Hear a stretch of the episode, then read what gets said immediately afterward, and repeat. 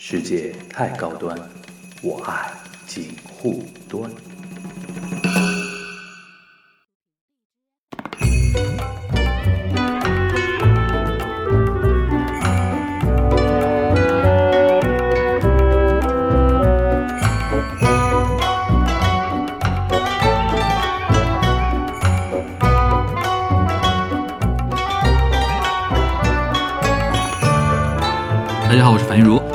好，我是宋柏牛。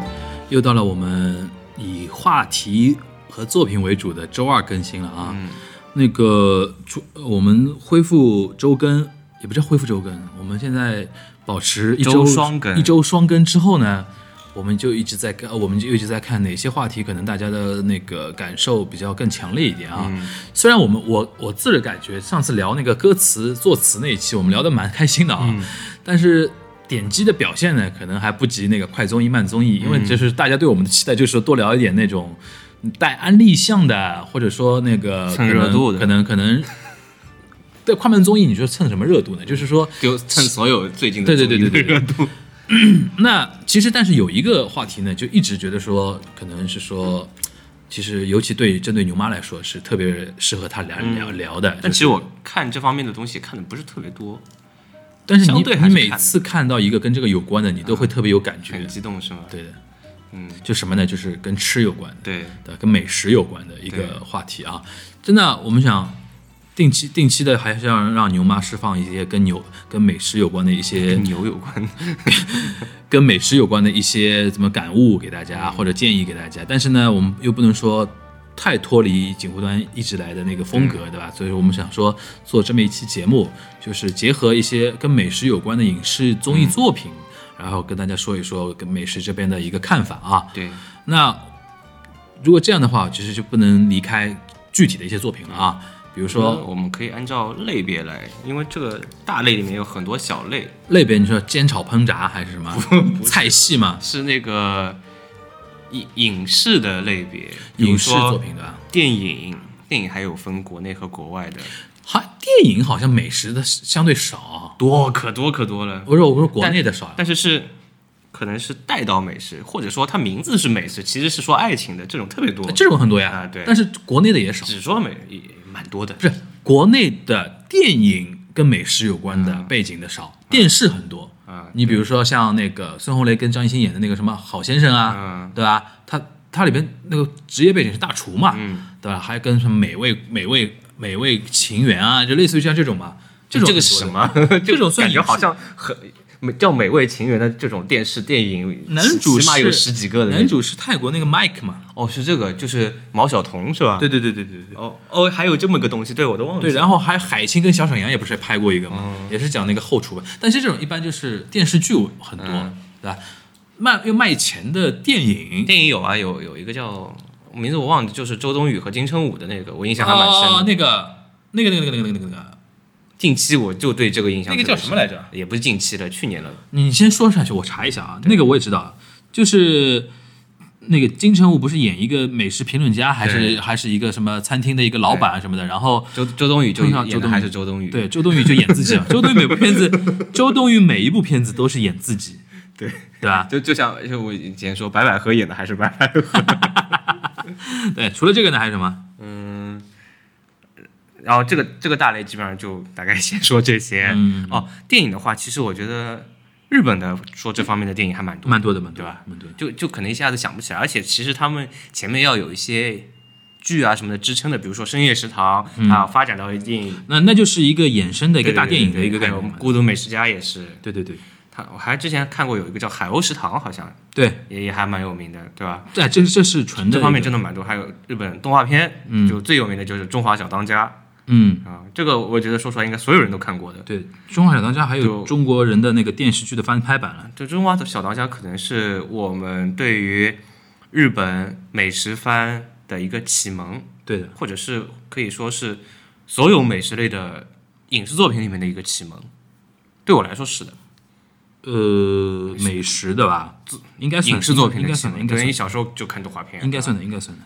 也有像之前也没有类似这种题材的电影啊电视剧出来过。叫喜欢你，哦，喜欢你，黑风雷，就就看了这个名字，我就好像觉得自己没有看过这个电影，忘记了。对对对对对，周冬雨、金城武、孙艺洲，还有孙艺洲嘞，嗯，奚梦瑶、林志玲，还有高晓松客串了。哦，还有奚梦瑶的，对的，奚梦瑶，她在里面干嘛的我都不记得了。奚梦瑶演那个林志玲我印象很深，奚梦瑶也是客串的吧？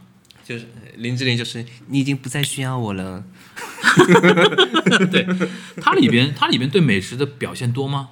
这部片子好像不多，蛮多的。多的吗？多的，就是我印象最深的，他是吃泡面。哎，对对，泡面不是搞了半天嘛？对，然后还有那个测温度计啊，还怎么怎么样啊？然后一开始周冬雨好像做了蛮多东西的，就是什么一开始有个什么女巫汤，嗯嗯，就那种还蛮西式的，嗯，还有什么意面啊，什么乱七八糟的这种东西。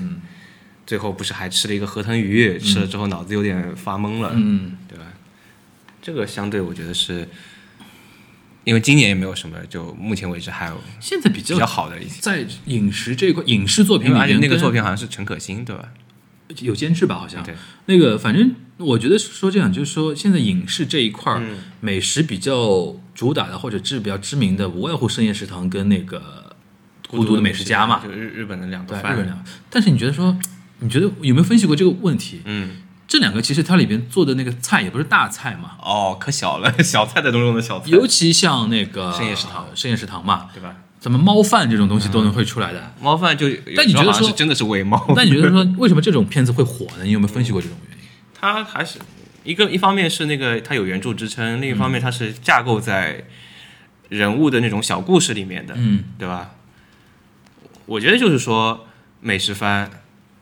或者说美食电影，嗯，在我看《深夜之堂》啊，《深夜食堂》之前，对他的印象就一定要架构在爱情故事上面的，嗯嗯嗯，就什么，我有一个印象蛮深的是，好像凯瑟琳·泽塔琼斯，我刚想说这个那个那个那个。特别明显嘛，对对对，吧？是说那个法法厨的那个，对，好像对于欧美人来说的话。对于欧美人来说，这个东西好像就是一个像固定搭配，而且一定要法国菜，一定法国菜，法餐最多一餐。就美国人还是觉得说这个东西很浪漫的，或者还有就是法餐，他们变得花样多嘛。而且我觉得这是一个法国人的战略，对。策略，就是把自己的美食搞得文化特别高大上，因为他们也没什么特别多的其他东西可以拍。意大利有一个劣势，意大利很多东西是跟面食有关。的，对对对，pasta、pasta、披萨，对，都是面食，多来个冰激凌，对吧？这两年因为它从那个配料什么开始做一些颜色比较好看的一些东西了，开始大家觉得说意餐也开始上来了。其实原来我们印象中法国大菜嘛，法国大餐嘛，呃，这一点我觉得法国一道法国人是占优势的，这点法国人的那个就 image c image 两个，然后就是那还有那个浪漫形象形象素在里面。这一点我觉得德国人就不占优势，德国人猪肘子、咸猪咸猪手或者那种东西，然后德国人东西真难吃嘛，对吧？然后英国英国人不行，英国人不是就不说了，只能喝喝 fish fish and chips，对吧？然后那种怪怪里怪气的那种那种东西，就是在美国人眼里、老美眼里，他就说法餐是浪漫的一个代表，所以说通过法餐有那个特别多的故事会出来，但以爱情为主了，对，但是。不不表现爱情的也有，比如说你特别喜欢的那个叫什么动画片，那个叫什么？动画片没有办法表现爱情的啊，那个叫什么精啊料理料理鼠王。我刚刚想说精灵鼠小弟好像是两个东西，两两两个东西。料理鼠王嘛，料理鼠王是皮克斯还是哪里的？皮克斯是皮克斯的，对，他嗯，因为它叫什么？它又是叫它叫美食总动员，叫什么总动员的全部都是皮克斯。嗯，美食总动员是是是谁给他的艺名啊？香港人吗？我们这边就叫料理鼠王，对吧？好像是香港那边叫料理鼠王啊，香港因为我觉得这个这个是对的。呃，香港那边他一定是要名字里面把这个故事稍微说一下的。嗯，像我们这边反而才会美食总动员、玩具总动员、虫虫总动员。我们这边把皮克斯都是总动员呀，对，全部都是总皮克斯都是总动员，头脑总动员对吧？特工呃，头脑特工队，对的，呃，终于换了一个。对对对对对，因为。从那个玩具总动员开始，对，好像总动员就成为一种标签式的东西，反正贴上去的话会有助于票房那种感觉，对吧？对，那你那你说一下吧，那你说料理鼠王你觉得好看的好看的点在哪里？料理鼠王的话，一方面我我我是动画片，因为很难表现，对对对，东西的好吃，对这个东西动画片是有难度的，但是它里边表现的还可以，而且就是一开始你想一个老鼠做菜就。你在没看之前就会觉得哎脏不拉几的，但是你里面就表现的特别梦幻。嗯，然后这个老鼠他对这个料理的热爱，感觉是超越里面所有人的。嗯，他就从小就开始看一个有名的主厨的菜单，菜单，还有他的节目，嗯。就感觉把这个人作为偶像。但是他家里又有这样一个冲突阻碍他，就说我们都是要去偷东西吃吃，随便味道不都一样的嘛。嗯。但是他就一直秉着自己的理念，然后啊、再碰到这个男主角，男主角是一个契机，好像是那个他认识那个大厨的儿子，嗯，后来他就是等于是操控那个男主角吧，就拽他头发，在那个大那个法餐餐厅里面打工。嗯，后来就是被发现了，或者怎么怎么样，最后还出来一个美食评论家。对我印象，我就对这个片子的一个印象很深的一个，美美食评论家，因为 吃了之后想起了妈妈。这个它还是有一点变相普及的一种美食文化的，就法国人的那种美食文对化。，法国人特别怕美食评论家。他们对批评这一块，因为其实米其林就是这样嗯的，米其林不是马法马呃不是美国人，就是米其林就是法国人流行出来的那种东西嘛。他们是一定要有人来品尝的，是吧？就有这种专家团队的，就是对吧？我忽然觉得说，在海外，尤其在欧洲，文化批评这个东西的重要性，嗯，就是说他们把美食作为一种文化嘛，美食评论家他们是地位很高的嘛。一，个是美食评论家，还有一个是歌剧也有评论家的，各个领域都有，都有评各个领域都有，对而且这种批评家，他们的影响力很大。这种批评家在欧美文化圈子里边的他的那个地位是很高的，他们是我看他那个动画里面里面他的影响就是直接上报纸，对对对然后上到像头条一样的地方。他会有专栏的，对对对对，它会有专栏的，说明这是就是欧洲文化的底色还是一种精英文化。嗯，批评家其实就代表一种精英，他代表一种审美和品味嘛。那些评论家进来都是用鼻孔看人的。对，但是这种呢，就跟中国的文化有点不一样。中国还是什么呢？我们一直强调的是说，呃，怎么说呢？就是说走大众路线，生意好才是王道，嗯对对吧？然后要价美，呃，那个物美价廉对，对吧？然后怎么怎么样？而且现现加上加上我们现在那种粉丝文化，中国现在粉丝文化对于批评家是很苛刻的，就是说，就是你行你上，嗯，对吧？对。不行别瞎逼逼，对，对吧？就是比如说现在我们比如说评论一些，比如说唱歌啊那种东西，他会说，哎，你好像唱的我有我们家叉叉叉叉叉好大家你你上其，实都很有自己的想法。现在年轻人，就是其实就是民主化，对，民主化就是说去精英化。嗯，你精英说的东西都是屁，我不相信，我只相信自己的判断。这是一种新时代的一种东西，这个东西呢，美国有，中国也有。现在民粹主义现在越来越厉害，对对对对。但是料理鼠王这个东西，还是说传统的欧洲文化里边对那种崇尚精英主义的那种精神，这里面体现的非常厉害的，就是说他可能一篇文章就能打垮一家餐厅的。对。然后这他之前崇拜的那个主厨就是被他那个打垮的对对对对，就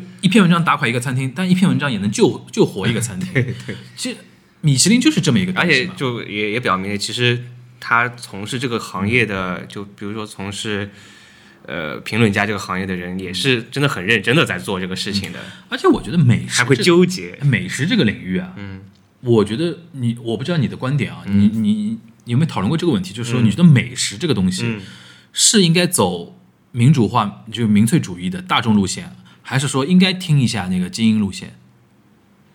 呃，就精英路线有没有道理？就是说，美食评论家他们的存在是不是对于美美食就那么重要？还是说这东西就是量大，是不是东东西好吃，老百姓评价高就是好？这个怎么说呢？我觉得两个走到最后，如果你是往正向的方向走，都是 OK 的，嗯，对吧？一个就是等于说你是走走 KOL 的路到最后，你，是指什么？赚钱还是指什么？就是我说的是，如果是不好的方向，就变成水军啊，或者是嗯，作假啊什么什么。现在就是我觉得这个行业发展到一定程度，就会变成这样。我觉得是这样的，就是说，美食跟生意应该分开来看。嗯我觉得美食是应该倾向于精英主义的，嗯但是呢，一旦作为这种生意的话，嗯你必定要，比如说，你要少到你要开多少店，嗯你怎么控制你的成本，嗯对吧？然后怎么让你更高效？嗯然后比如说，经常会有这种事情，比如说一家店开的很有名，一旦开分店，味道就下去。嗯这里面就说明生意跟美食是两件事情。嗯就有有一些做美食的人，或者说做一餐饮生意的人，他相当纠结在这个地方。他一方面想说我想做美食，嗯，他一方面想说那我也想我生意要维持维持下去，不说赚什么大钱吧对，但至少也是赚钱的。我个人的话也是有偏向性，就是有一个成长的过程。一开始我就是全部全靠大众点评，你的价值观里边是鄙视那种连锁店的吗？呃，没有就不不不鄙视连锁店，啊就是你就是说还只认自己的那个味觉。对，而且其实我如果一家店里面我吃什么东西比较好吃，我基本上盯着它重复率还蛮高的。就是说，比如说它 A、B、C 里边 B 比较好吃，对你下次去的话不会尝试说尝试一下 A 或尝试一下 C。对，我就觉得，我如果去这家店，我都是情绪比较高涨的时候。然后，如果万一我点了一个不是这个东西，然后自己口味不合，然后今天的心情就破坏掉了。啊，对对对对。就就特别还是比较保守的。那里面特别但我现在的习惯也开始就是看一些杂志啊什么上面推荐，就是上面有 KOL 给你给你介绍这种东西会你会看重 KOL 的，会会看，以前以前不会，但我以前就是大众点评，现在反而慢慢会变过来了。说明口味还就是说怎么说呢？可能这个可能还是跟收入有关系。对，有点对吧有点关系现在就吃的东西稍微，因为大众点评上面这些比较贵的那些餐厅，好的人全部都是五星，嗯，不不然你开不下去的。还有一点就是，有的人会被这个外部的因素给影响到。对对对他觉得说已经那么贵了，地段那么好了，名气那么响了，他肯定是好吃的。对这里边就倾向于说你受不受那种影响，对对对还是只相信这这这自己的一套判断，对。对吧？另外就是我，觉得运营一个大众点评很简单，嗯但是你要去花钱买这种杂志啊什么的渠道，你首先底子要有，嗯并且对自己的东西要有一定的信心的，嗯，不然的话，你这个钱就是扔到水里。这种媒体一波流，媒体们还好操控。现在最我觉得米其林有它的道理在啊，嗯就是它的那个评审的一个机制，嗯是给予一定道理的。首先，他评审的那些人都不公开的，哪些人是米其米其林评审，没人知道。嗯，而且他也是秘密的乔装打扮过去的，哎，乔装打扮过去的。但是他走的是精英路线，就是我相信这些美食评审的一些意见，嗯对吧？然后呢，就是说我不是不收钱，嗯，不收钱的，对吧？我就是一个工作，对的，就是说的一个评鉴嘛，嗯一个一个东西。然后听说是这样，就是说一星、二星、三星的区别，就是说米其林一星是你可以为它那个准备一个周末，好好的去享受一餐，嗯对吧？然后米其林二星是什么概念呢？你可以就是以车的概念啊，你可以驾着车花几个小时时间去那个地方，开到那个地方，就为了吃这么一餐。三星什么概念呢？就是你可以为了它组织一场旅游，嗯。甚至可以坐飞机去做这么一件事情。嗯。就是这是当他们说当时是这样的，就是说，这题外话啊，米其林不是卖轮胎的嘛，嗯。法国的一个轮胎商嘛，他为什么会做这么一个美食评鉴呢？就是说，尤其二星和三星是涉及到旅游嘛，旅游涉及到一个移动手段，嗯。开车的问题，就是他想希望通过这种美食的作为一个切入点，然后让大家有更多的一个理由出门，出门去那个怎么说呢？出门去开车出去，他给你的理由就是说以美食作为一个理由，这个而且也很符合美他这个法国人的初一种是这样的，就法国很多人都不懂为什么它叫米其林，一种营销嘛而。且大家就觉得好像这个米其林跟那个米其林没有关系，其实实一样是有关系的一家公司，一家公司做的，一家公司，只不过它是一种他能做到这个还蛮厉害的。我觉得这个就是法国人浪漫的地方，他会觉得说他不是很直给的嘛，他会说啊那个比如说我们轮胎降价，对吧？轮胎降价，然后我们出各种各样新的那种，德国人肯定会是说，哎，我这个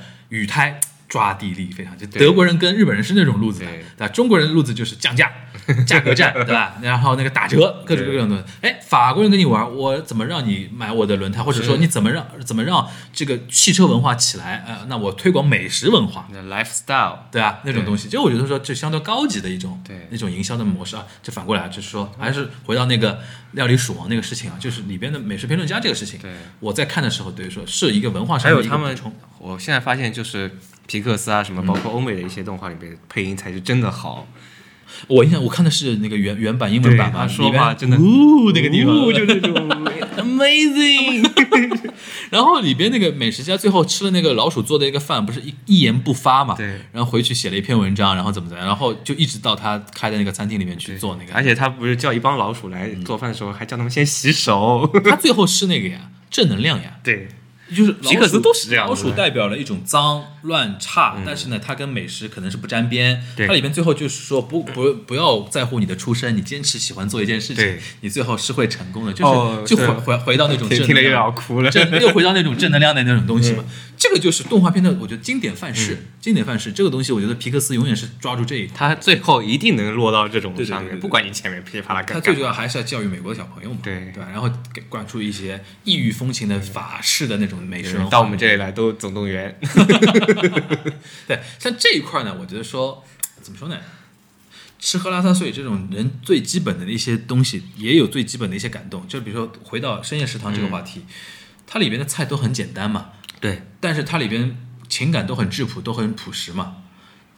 你这是是这个意思吧？对然后我觉得是中文改编版最大的一个问题，我都忘记有这个东西。就黄磊他当时也是那个怎么说呢？我觉得好像上次黄磊在节目里面有回应过这个问题，但是他也不是很正面的回应。我的理解就是说，还是怎么说呢？做这种改编有点吃力不讨好的地方。一点，一点就是说，他那个版权方对于呈现模式要求很高，对就是这里不能动，那里不能改。，但其实你双方的那个文化是有差异的你照搬过来的话，人家是有吃不下去的对你你你这个半半夜里面开着这个店干嘛？还有一个就是因为现在网剧的这种模式导致植入的太过生硬，然后让人有出戏它的是里面哪个。牌子？方便面是？方便面嘛，某个方便面嘛，然后这个东西就是广告公司硬 硬硬卖啊，考验吴昕的演技。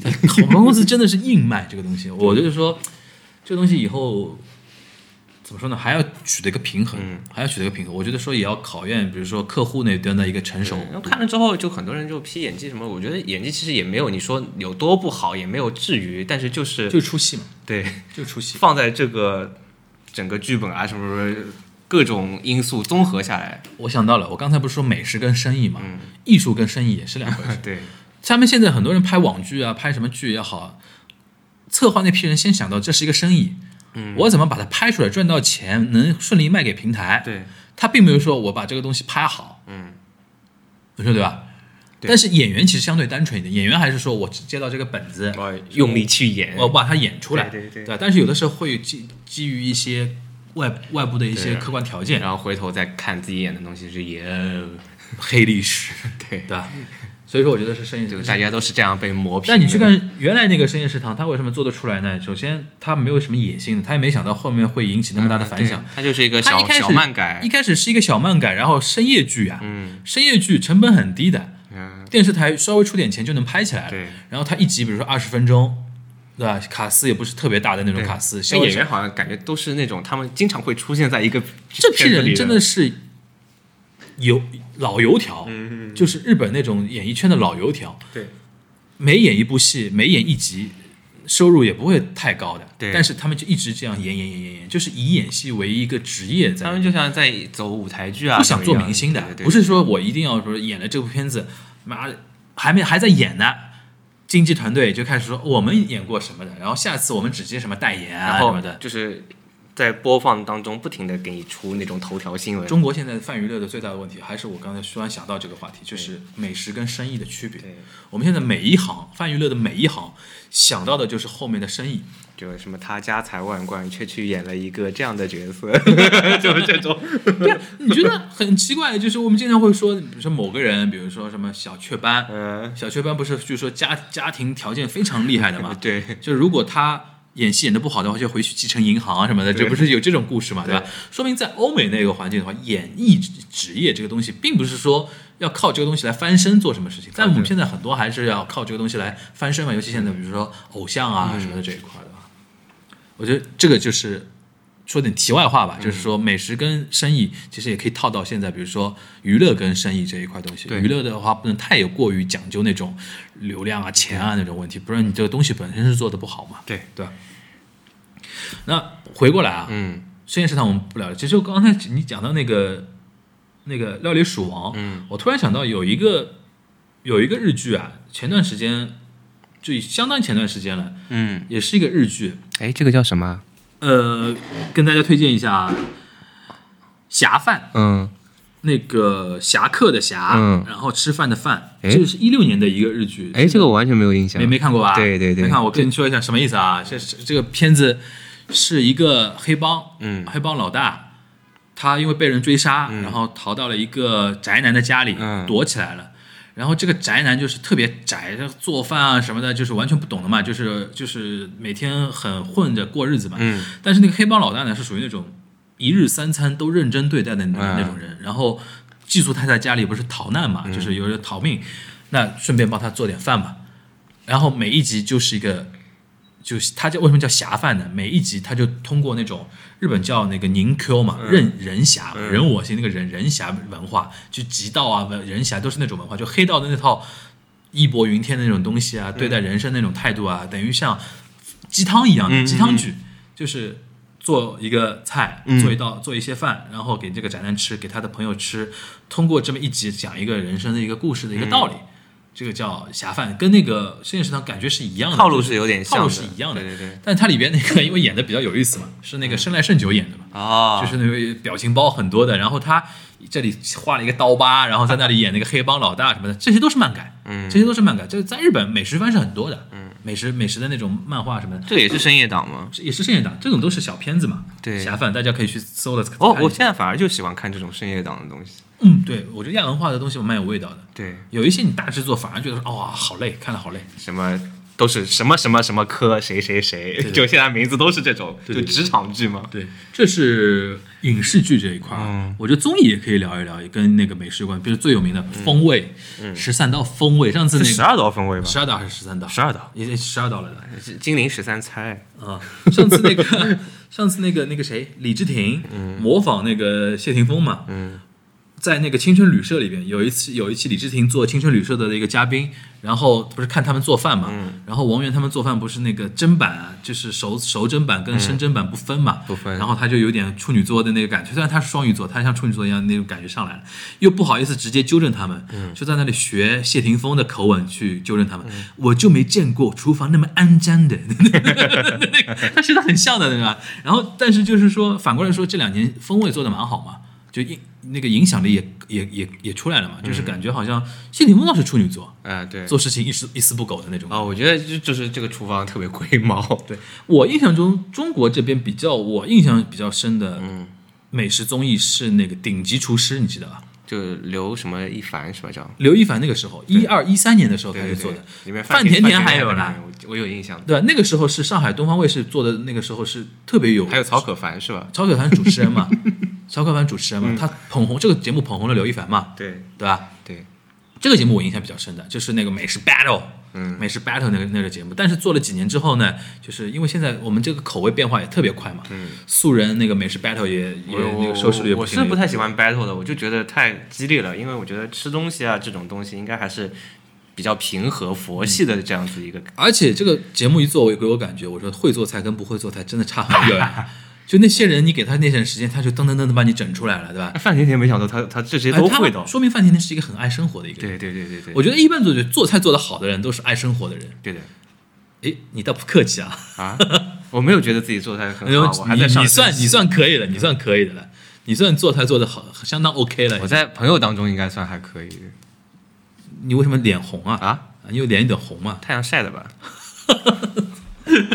好吧，那说回综艺啊，嗯那个顶级厨师是算一个，然后风味也算我印象中也是呃有有点印象的。嗯然后最近有一个，最近让我看的比较起劲的一个跟那个美食有关的综艺，就是《拜托了冰箱》嘛。嗯，拜托冰箱原来也是韩国版嘛，现在是腾讯，它它是腾讯独播的，怎么一个形式？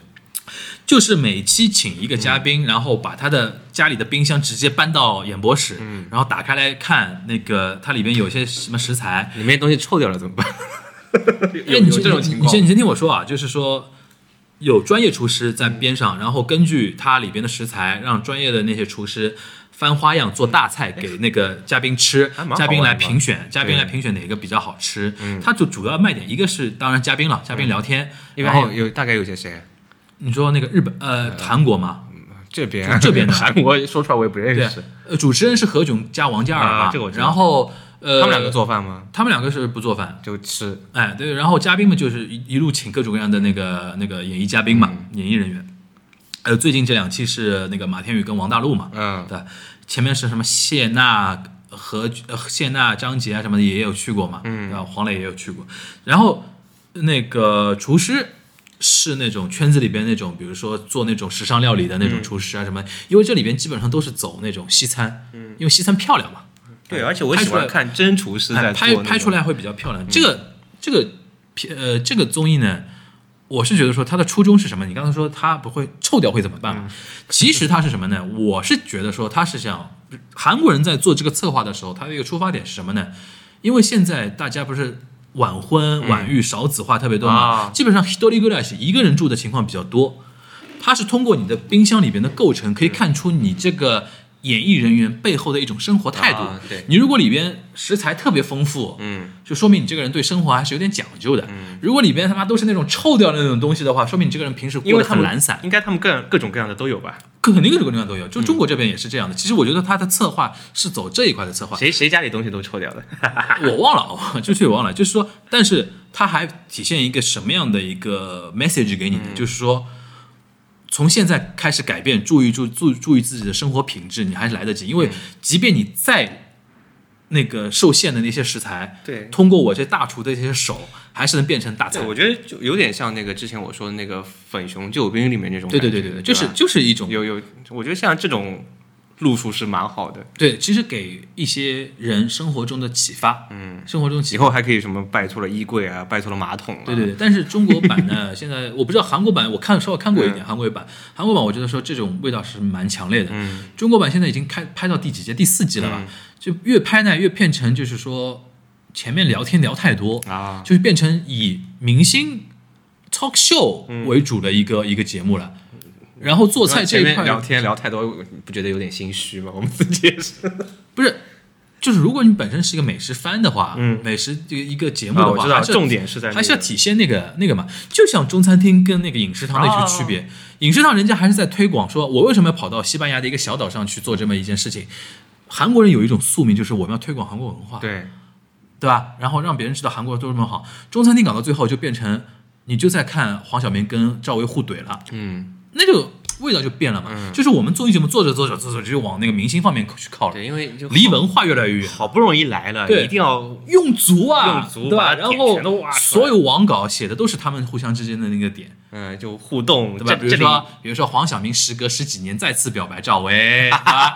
比如说就就这种点嘛，这种点嘛，对吧？搞到最后就偏掉了嘛。就像我，我有的时候，就这两个人都到了我节目组不来这一套不足对惜我反过来去说啊，其实，呃，这是拜托了冰箱，我觉得味道有点变，就是说，嗯，明星的部分啊越来越多，然后最后就可能就留个二十多分钟、三十分钟来做那个 battle，就拼拼拼料理的那那我就去个地方。B 站看 cut 吧。哎呀，我觉得你是可以稍微看一下，然后带一下上次我聊的那个《向往的生活》嘛，《向往的生活》有个特点，因为黄磊太会做菜了。啊，向往生活中国版现在完全是变成什么样的情况，你知道吗？就是呃，嘉宾过来，嗯因为他是这样，固定的是黄磊、何炅、刘宪华他们做的那个基本上就是有点农家乐一样的那种。对对，就农家乐，他是这样的，就是说这四个是固定 MC 嘛，然后每一期都会有不同的嘉宾会来，前一天会来点菜，比如说第二天我想吃什么，我想吃什么，然后第二天黄磊就给他们去准备去做，因为都基本上都都是他烧这个东西。哎，我觉得向往生活比较有意思的地方。他会不厌其烦的把黄磊这个准备做菜那个过程啊，就不每一期都是这样，就变成一个很重要的一个地方。固定的那个点。对，因为它里边结合了，比如说食材的准备，你比如说你这个黄鳝是要到地里边去挖的，嗯。你的蜂蜜还要让徐峥去蜂那个蜂巢那边去采，哦，都是原生态。然后中间的那种互动很有意思的，就是说你可能看到明星素素的那一面，就是放下包袱的那一面的那个东西，嗯。然后呢，他也会是说，我就尽量展现你这一块儿，然后体现的是田园，嗯，体现的是你们这些人放下包袱那个地方。我就是说，至少《向往的生活》到第二季目前为止还能吸引我的这个也点就在这个也是有一个大类的，就是大概在这个大类里面，这个节目是做的最好的，是吧？对对对对对，而且他也不会特别俗气的，比如说那天张杰来了，就特别为了收视率就。盯着张杰聊那个他跟谢娜那个事情，他也不会这么这么这么样子弄，当然会聊一点，对吧？但是弄着弄着回到他们一些对岁月的感慨啊，啊，然后哎，反而比较容易出岁月感慨的徐峥跟黄磊他们之间就没有聊特别多的岁月的那个东西，都在玩游戏，互相打闹。我觉得人生的那个东西就里边特别有意思。看到他们另外一面嘛。对对对对他，们这个企划的时候我我推荐你去看宋丹丹。嗯，宋丹丹第一季、第二季，第一季的第一集是宋宋丹丹跟巴图嘛，他儿子嘛。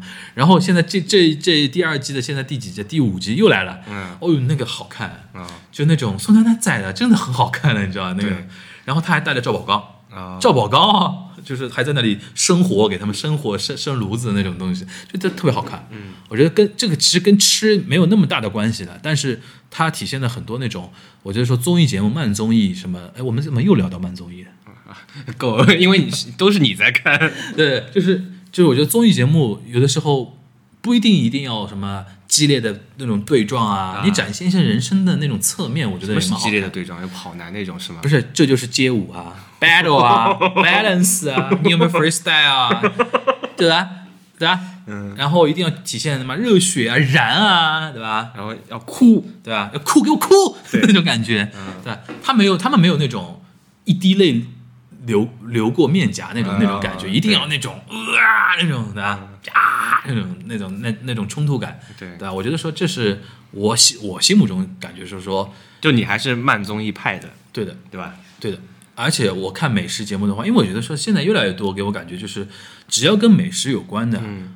现在都开始往那种走心的方向去走嘛。嗯。但是你说以前美食节目也有走有那种那对抗性很强的，这里边我觉得说要感谢日本的综艺，嗯，日本综艺是开启很多美食的那种模式的，对。最有名的料理东西君嘛，嗯，料理东西君，你知道就是 battle 的，嗯。就今天主题是面非面，就是小当家那个知道你知道吧？嗯小当家其实就是那那套那套东西嘛。有有点类似，battle 就主题出来之后，你是做中餐的，嗯。你是做什么的？他还有什么呃料理的铁人，啊，后来 N 多年之后改名叫 Iron Chef，其实就是料理铁哎人嘛。有有类似的，对，对。一个日本料理师傅，一个西餐师傅，一个中华料理师傅，每一次都是一个主题。比如说今天是做牛肉，嗯，做牛肉料理，他们自己 battle，然后来这个好像评委打分央视也有一个类似节目，我看过，做的不好看，对对，做的不好看。就我觉得我觉得日本人拍美食节目是拍到极致的，嗯，就是这种 battle 的话，他把整个 battle 的过程拍得很好，对，然后那种这种那种你紧张感，嗯那种感觉，对吧？这是一种 battle 的。还有一个现在比较我看的比较多的那个，就是我们这边上海有地面频道有抄袭的，叫那个今天谁买单，你唱过吧？哦这个也算的，这个也抄的呀，这个也抄，就是到专业的那个餐厅里边，然后点菜，但是你不知道多少钱，然后最后设定，比如说今天我们那个目标是一千块，然后你点一堆菜，我点一堆菜，谁离一千块最近谁赢。但是输的人全部买时尚频道是吧？对对对，叫今天谁买单，然后输的人全部买单，这也是日本有原来有的有。我我反正每次看生活时尚频道就调过去，只要一帮子人在那特别吵，就是在这个节目，对对对对对对，因为他集结了很多很吵的人。上海最吵的就在那个节目里边了，对吧？然后因为他们觉得是吵会出效果，嗯对吧？那个节目形式我觉得也蛮好玩的，但是也是抄那种日本的，嗯就日本美食的东西还是蛮多的嘛。好像算了，你想想说什么？你想说什么？我想说那个生活时尚频道特别喜欢抄日本的节目，他们抄了很多嘞，什么逃逃跑中跑那么什么叫逃跑中啊那种东西啊，他们反正日本人也不会告他们，反正无所谓的，反正毛起来抄的，对吧？好，我觉得说这个关于美食啊，最后我觉得说怎么说呢，也不能放过牛妈啊，嗯就说那么那么我们我们那么多年吃了那么多东西，就是嗯推荐一些上海，你觉得哪些菜系在哪个馆子可能会比较好，或者说哪一种料理你觉得有没有小小推荐啊什么的，或者最近你吃到哪哪些哪些菜可能觉得说比较有有有值得推荐的，这样也最近我都在吃很烂俗的东西，叫小龙虾。上海小龙虾哪一天哪里比较有名？我觉得是可以跟那个外地的朋友推荐一下就。有一次我跟你去过那个浦东的地方，是我现在吃下来感觉还比较好的。我觉得从品牌啊或者知名认知度上来，寿宁路是比较，有名嘛。对对对，那就去那边吧，差不多的。寿宁路长寿的寿啊，安宁的宁，寿宁路。嗯，然后有一第一季的极限挑战，嗯，最后一集有在寿宁路取景的，是谁啊？是黄黄渤还是谁？反正在那里两百多只小龙虾，他在里边找几只，他说那那个、啊那个那个镜头就在寿宁路里边拍的，啊，对。然后关于寿宁路，我有一个有个梗很好笑的，它不是都是小吃一条街嘛，嗯。夜排档一条街，是是那个一条街都是那种小龙虾、烧烤，然后就人多了之后会有人拉客的嘛，拉客对。有一次我就碰到一个拉客的那个哥们，就把我笑惨了。我跟我朋友就是我们在附近，是我吧？好像就是我吧不。是不是不是不是你，我跟我另外一个小学同学，嗯在我们在附近，因为我们那个当时在附近吃饭嘛，嗯，吃完之后我们看到哦是你跟我说过这个。我看到哎，我们看到寿对宁路，说我们很多年没走过那条路嘛，走走看。但我们已经吃过东西，肯定是不会想吃不会想吃的。我刚走没几步，有一个东北的哥们儿，一听就东北口音，一下拉着我，那个嗯，兄弟，你到家了，对，家里有好酒，家里有好菜。一开始被吓到了，我被吓一跳，一下被抓住了，是吧？干嘛？兄弟，你到家了，然后拍手啊，兄弟，你到家了，家里有好酒，家里有好菜，走，真的，我就觉得好好玩这个地方，就那种拉，就也不是那种哎什么什么看一看看一看那个我们这里很好的，然后他有那种设定，就你已经肯定要到我这边来了，那种宾至如归的，笑死我了。反正那个寿牛路蛮好玩的，这是吃小龙虾比较有名的一个地方，还有吗？比较烂俗的东西。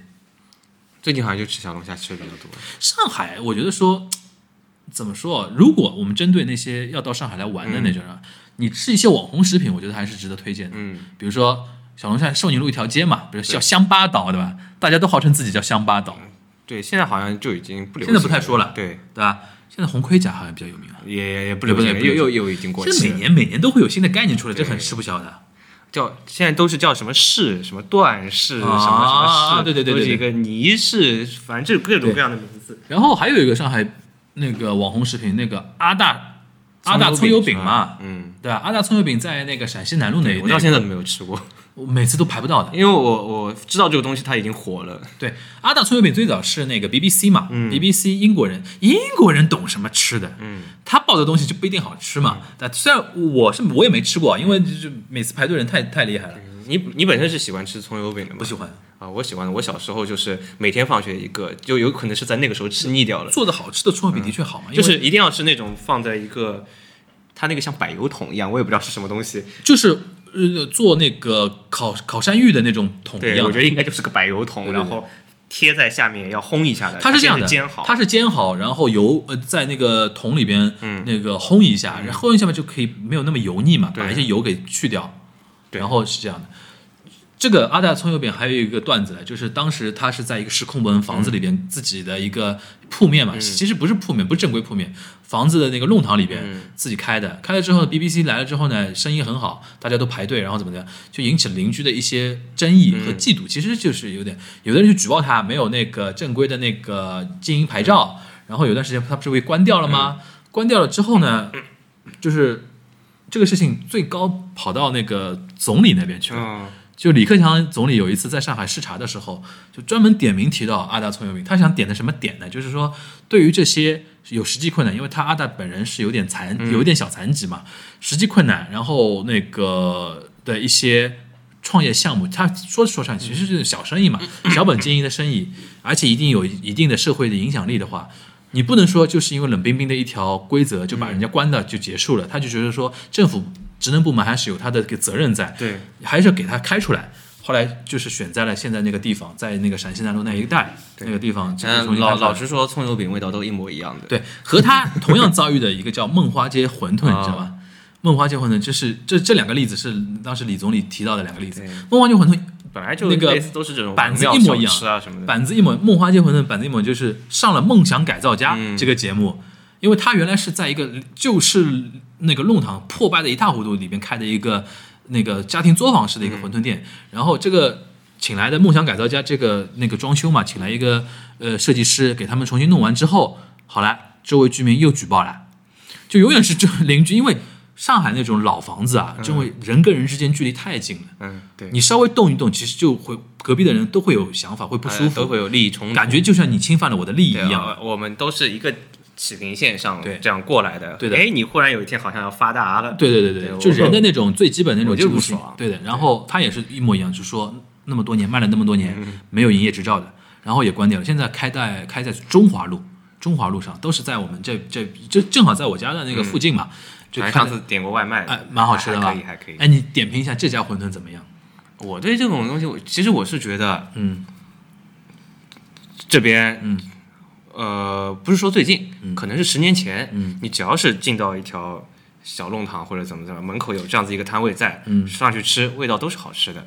就你说在这个，但是如果现在能存活下来的，嗯，也就这这这么几家了是 OK 的，哎，好像我们但其他的全部都没有了。现在我们这边老城乡这一块儿，其实你跟你说，原来那些小吃类的东西，它能存活下去，一定是好吃的。都好，而且都是比较具有代表性的。而且它啊现在现在外卖饿了么上面全都是文庙菜饭、哎，就变品牌了，文庙馄饨、对对什么文庙汤包、老城乡那种什么东东西，都都是要打文庙这个字就。像所有的那种北京小吃都叫它自己老北京，嗯对吧？其实都是这样的嘛。老北京卤煮，对对对对对对啊，我觉得说稍微跟大家讲几个网红的食品吧。对对，如果有上海来，而且很便宜的，对东西都很便宜，啊，超便宜，对啊？烧饼也便宜，然后不停的涨价，再怎么涨都涨不到 一个什么。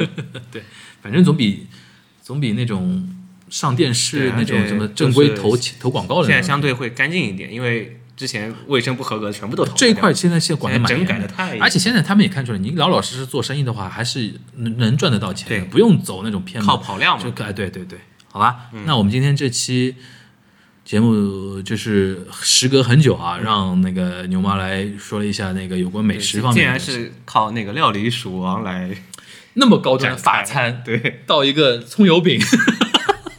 其实这是美食的定义。嗯，我觉得美食不应该分阶层，对。吧？只要分你有没有用心在做。我以前就会有有刚认识的朋友聊天什么嗯的，因为朋友会先跟他说哦，他很喜欢吃什么什么什么然后就会他就聊起来嘛，说你喜欢吃什么，结果发现对方跟自己完全不是 level 了，就他要吃的东西都太高级了，然后嗯深入的很那个什么，其实。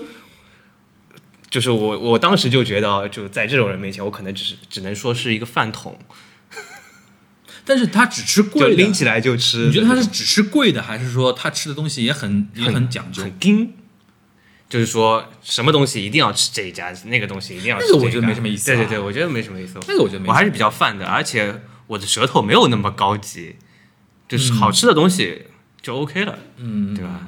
这样子就，因为我觉得。我如果觉得这个东西好吃，但很多人其实也会都会觉得好吃，但是不能但是这个人就会为了体现自己与众不同，就说这个东西不行。但这种的了，反而有的时候能说明有这种口袋瓦力的，有这种执念的人啊，反而说明你这个舌头是八嘎叽的，就是你这个舌头是吃不出好和坏的。对。因为我不相信说某一样东西只有这家店的东西是好吃的。对你别的东西如果说吃不出来，就就是不如这家店的话，只能说你只能只认品牌嘛，对对对对对，对吧？没有自信嘛，对那有种有种这种感觉吧，对吧？我们这边还是基本上相对说，关于吃我我们还自信还是相对有一点点。对，而而且其实我们现在好像出去吃饭，基本上都是正面评价会比较多一点，没有什么特别负面。除了那家哪一家？Orlando，我都忘记了。我要黑死他们！不，居然在节目里面都开始，人家都已经倒闭了，放过他们好吗？今天电视我看没倒啊，开着啊，嗯，那一会儿再去啊，你我不会去找茬去啊我不会再去的，我要有黑他们黑到底，太气人了那种。你你去就就点一块牛排，然后把这个叉子插在这个牛排上，其实我反过来想啊，他倒不是吃的东西让我生气，而是服务态度、服务质量。服务质量太差了，服务质量太差，实在受不了，好吧？那我们也不是具体黑他了啊。那今天 今天那个跟那个美食有关的这期节目呢，就跟大家聊到这边了。如果有一些反馈的话啊，或者说你觉得呃，你觉得你想知道一些跟魔都美食有关的一些什么事情的话，我觉得你可以在后台给我们留言，对吧？因为我知道很多人马上要暑假了嘛，对，暑假了想想可能想到上海来去迪士尼玩啊，对吧？来看看什么演出啊，什么顺，那你顺带着，因为学生嘛，也不会预算特别高，对吧？吃吃那种小龙虾，我觉得还是可以的。嗯，吃吃葱油饼更不用说了，吃吃馄饨啊，就小心不要吃到肌肉溶解。那个好像有这个风险在，其他都还好，好吧？那今天这这期节目就到这里，大家拜拜，拜拜。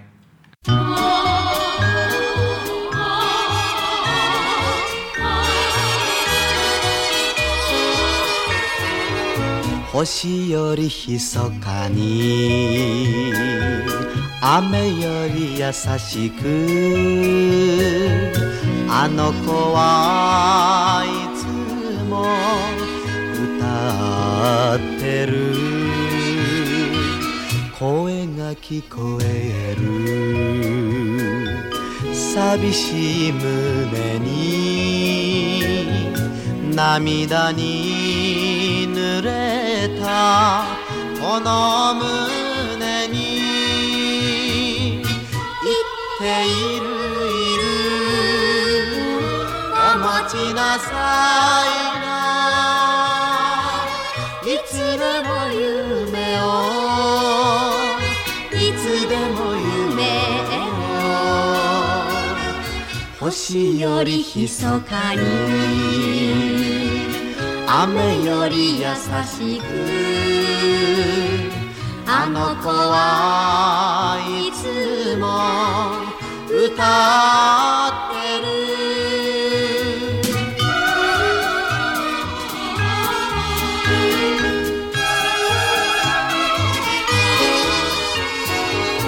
歩いて歩いて悲しい夜更けも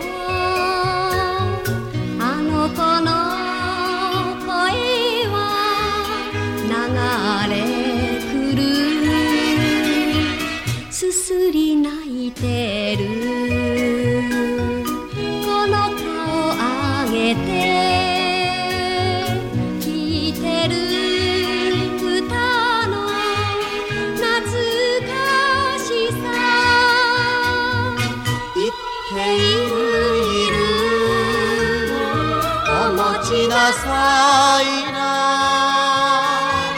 いつでも夢をいつでも夢を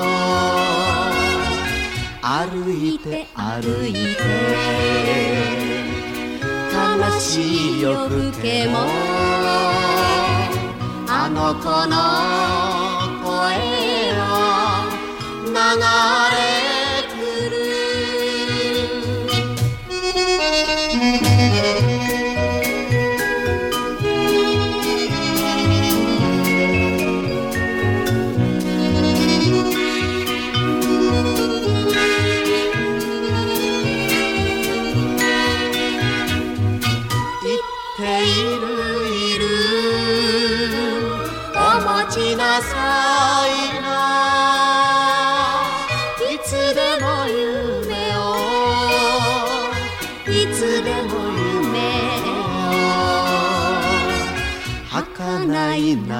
涙を。嬉しい涙に。あの子は